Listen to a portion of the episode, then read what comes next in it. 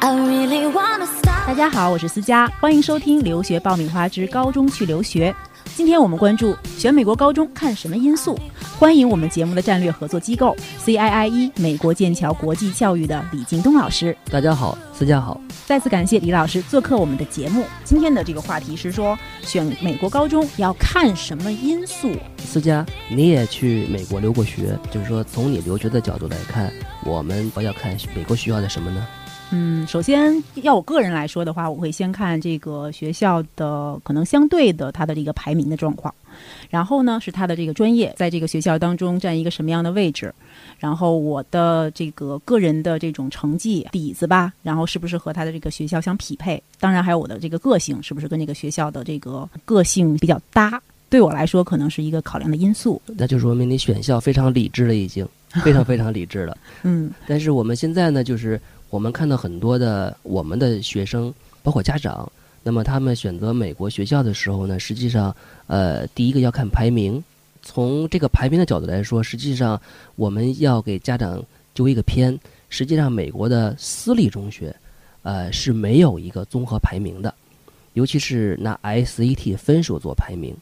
那么公立中学是有排名，因为公立中学它是公立系统，它要排出一个一二三四五这样子好来评价一下每个教学系统的这样一个好坏。但是私立学校确实是没有一个全国性的这样一个排名。嗯，那我们看到的那些排名是从哪儿来的？主要是因为什么呢？就是刚开始这些学校在中国做推广的时候，它需要有一个快速的方式让中国家长认识这些学校。嗯那么，因为在中国的这样的一个呃，就是教育的这种形式下面，那么我们是艺考定终身，所以我们习惯于用高考分数做学校的排名。呃，所以呢，这些学校快速让中国家长认识，那么就最简单的方式就拿这个 SAT 分数，呃，俗称美国高考做一个排名。实际上，在美国的中学里面，SAT 分数，包括现在在美国很流行的 ACT 的分数，它只是学校众多考评因素中的一项。那如果它是这个成绩是一个考评的一个选项的话，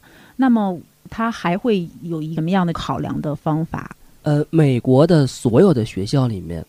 最重视的一个因素叫 GPA，嗯呃，俗称平时成绩。成绩哎，那么我们做美高的，我们经常会跟家长解释一个现象，就是在美高学习的学生，实际上比在中国的学校里学习还要累，主要就是因为这个 GPA。我们曾经访问过很多的美国大学，跟这些大学的招生官们做过咨询。他们在录取学生的时候，包括美国学生，包括国际生，他们会考量几个因素。那么我们综合了很多大学的给我们的答案，呃，应该是考量五个因素。第一个就是 GPA，我们综合了一下权重，它应该是在大学申请的这个呃所有的比例里面，它应该占百分之五十三的比重。一半儿以上，一半儿以上，对对，而且这个 GPA 含什么呢？它是含你的呃，从九年级开始到呃十二年级结束，每一次考试的成绩，每一次家庭作业的上交情况，每一次课堂提问的回答状况，以及你日常跟老师做互动的状态。所以，在美国的中学里面，实际上你是不能有一分钟去放松的。嗯你要从九年级入学开始到提交 GPA 的结束，那么这个时间段之内一刻不能放松，每一分钟都要去努力去做到最好，这样子你的 GPA 才能在提交给大学的时候有一个非常亮眼的成绩。呃，实际上你可以从每个学校的网站上或者学校的宣传材料上，你看它最后面专门有一项是他近期学生被大学录取的名单。嗯，学说录 list 取率的那个，哎，对，对对对。那么，如果在这个里面排名越靠前的大学，或者是专业排名越靠前的大学越多，就是说明他这个学校高级别的学生，包括高 SAT 成绩、高的这种呃课外成绩、高的这种个人写作成绩，这类学生会越多。这里是互联网第一留学咨询分享节目《留学爆米花》，欢迎继续收听哦。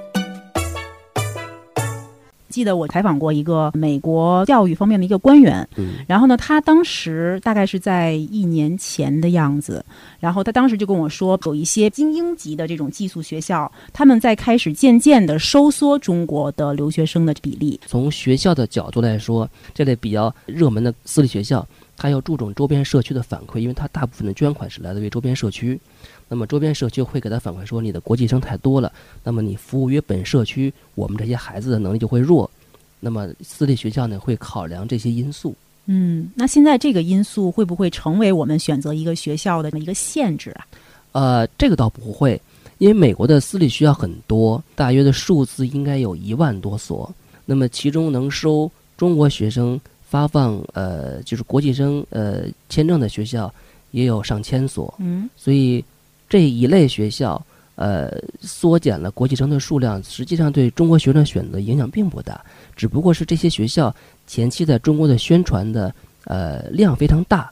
而且中国学生的和家长对他的这种呃追捧也会比较高，所以显得好像是中国学生入学率会降低。实际上，对于整个的美国私立学校来说，入学率并没有降低多少，因为选择面还是很宽的。嗯，那在选择面这样的一个广度的情况下，呃，那我们到底怎么样擦亮眼睛，然后嗯选择一个家长放心的，然后学生能够有前途的一个学校呢？呃，我们经常在介绍学校的时候呢，经常给家长说一句话，就是适合的学校才是好学校。就是家长一定要把自己心目中想的那个好字，要给他分析出细节出来，嗯哪个地方好，怎么好，为什么好。那时候我们经常会告诉家长，你首先要看这个学校的大学的录取的这样一个名单，你会看到这里面有哪些大学从这个学校做招生，就会知道这个学校整个的教学质量好坏。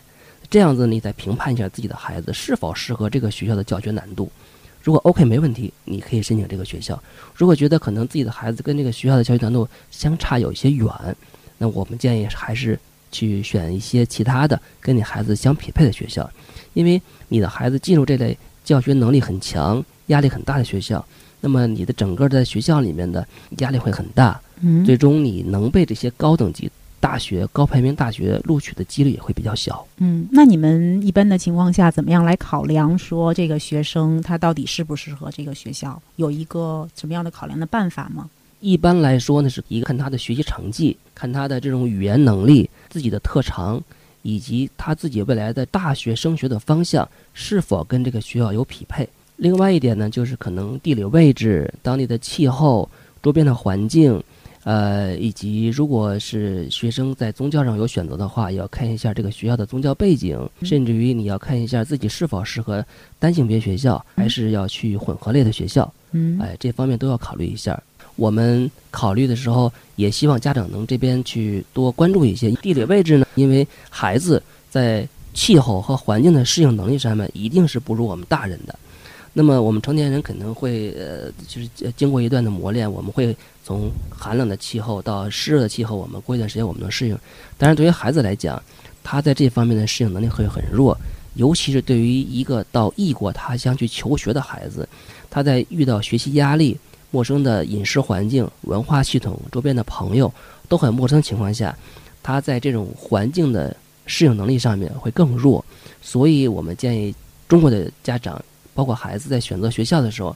嗯，你考虑一下这方面。就是我们北方的人可能习惯于这种干燥气候，嗯，那么我们选校的时候尽量不要选很湿热的，像佛罗里达这些地方。那么如果是南方的学生呢，我们尽量不要选美国很偏北的地区，比如说佛蒙特、明尼苏达这些冬天大雪很厉害的地方。所以你要从这方面考虑，尽量给自己的学习和生活减少难度。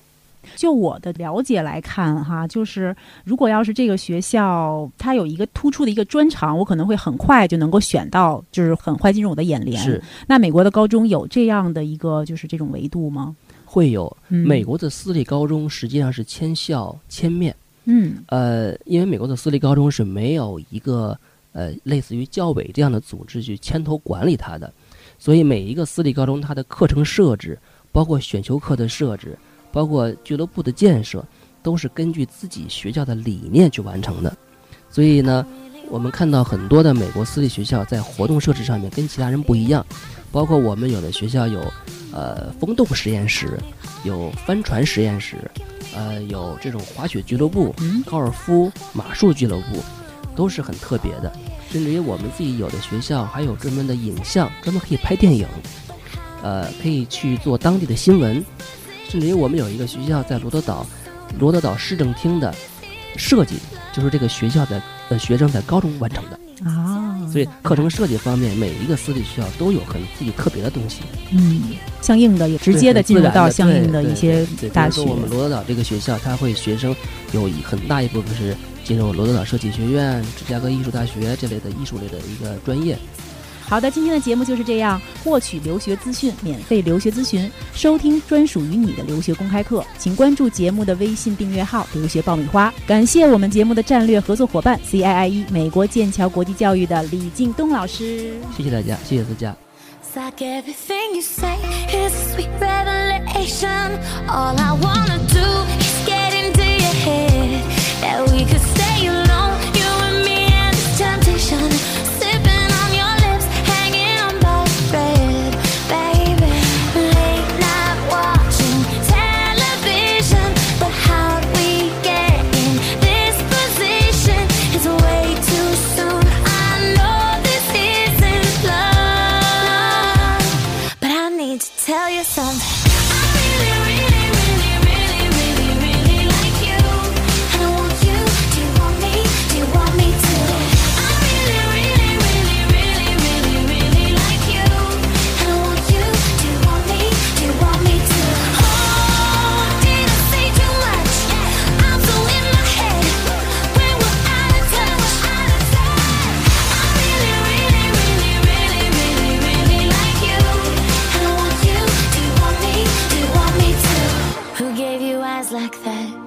you could keep them. I don't know how to act or if I should be leaving. I'm running out of time, going out of my mind. I need to tell you something. Yeah, I need to tell you something.